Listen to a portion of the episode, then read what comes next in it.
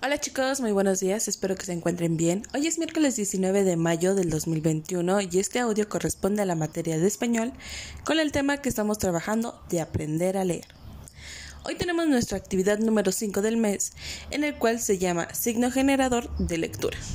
Ustedes ya conocen el signo generador para escritura, pero hoy es un tema muy importante que vamos a estar trabajando, el reconocer cómo es el signo generador en lectura. ¿Sí? Cambia un poquito el orden de los números. Esto, les vuelvo a mencionar, es muy, pero muy importante que lo reconozcan porque al momento de leer no es lo mismo estar eh, organizado de, de derecha a izquierda que de izquierda a derecha. Entonces, en su cuadernillo de trabajo encontrarán un signo generador y este está delimitado por silicón como ya lo hemos estado trabajando todo este ciclo escolar. Pero dentro de cada punto viene un, círculo de velcro.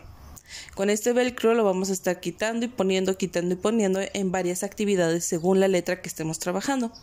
En una bolsita ya van los seis círculos de tela y con ellos van a poder manipular de forma más factible según la letra que vayamos trabajando.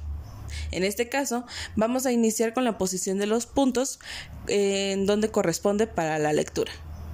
Ustedes me van a tener que enviar un video colocando de manera correcta cada uno de estos puntos.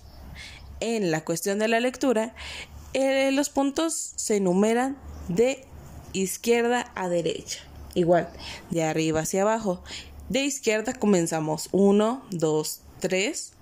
Pasamos a la derecha hacia arriba 4, 5, 6. ¿Sale?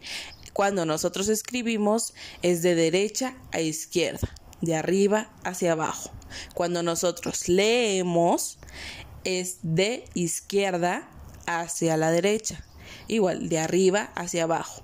1, 2, 3, 4, 5, 6. Entonces van a estar trabajando este signo generador de lectura. Cualquier duda que tengan me pueden mandar mensajito y les voy a estar respondiendo vía WhatsApp.